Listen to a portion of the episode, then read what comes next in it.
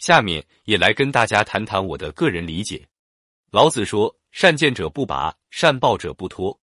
善于建筑的不可能被拔除，善于抱持的不可能被脱离。什么才是善建、善抱呢？善于建筑的人一定要固定好他的根本，善于抱物的人一定不会抓持太多东西。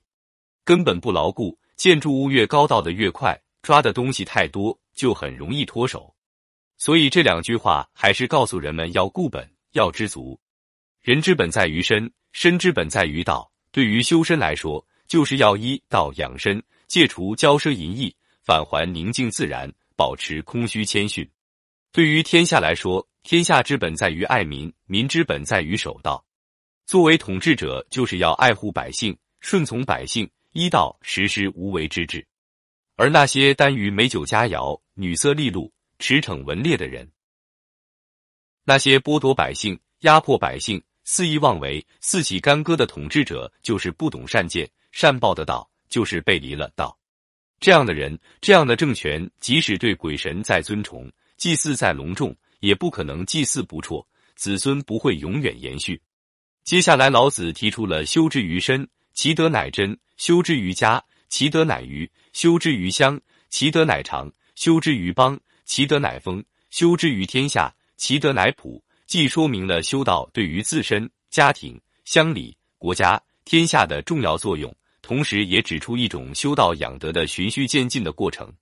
修道于自身，德性就会纯真；之后可以修道于自家，这样德性就会盈盛；然后可以修道于乡郭，如此德性才会长久；然后可以修道于国家，德性才会丰隆；最后修道于天下。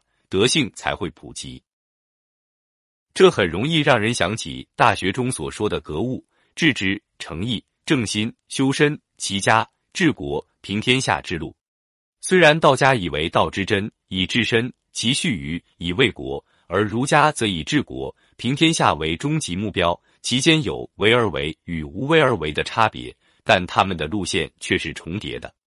圣人都是得道于自身，而后可以教化万民。没有身不修而可以为万民之主的，因此在老子眼中，那些得道的圣人才是理想的统治者，而那些只知道贪图享乐、肆意妄为的统野者是不合格的，是非道的，是道夸。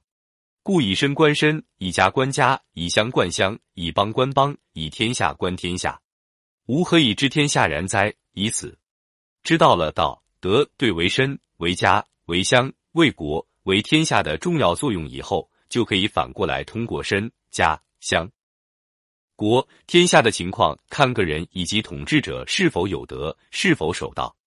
人不淳朴、不真实、不谦恭，就是失德失道；家不和睦、不团结，就是失德失道；乡郭民风不朴实、百业不兴旺，就是失德失道；国家不强盛、上下不同心，就是失德失道；天下不安宁。百姓不能安居乐业，就是失德失道。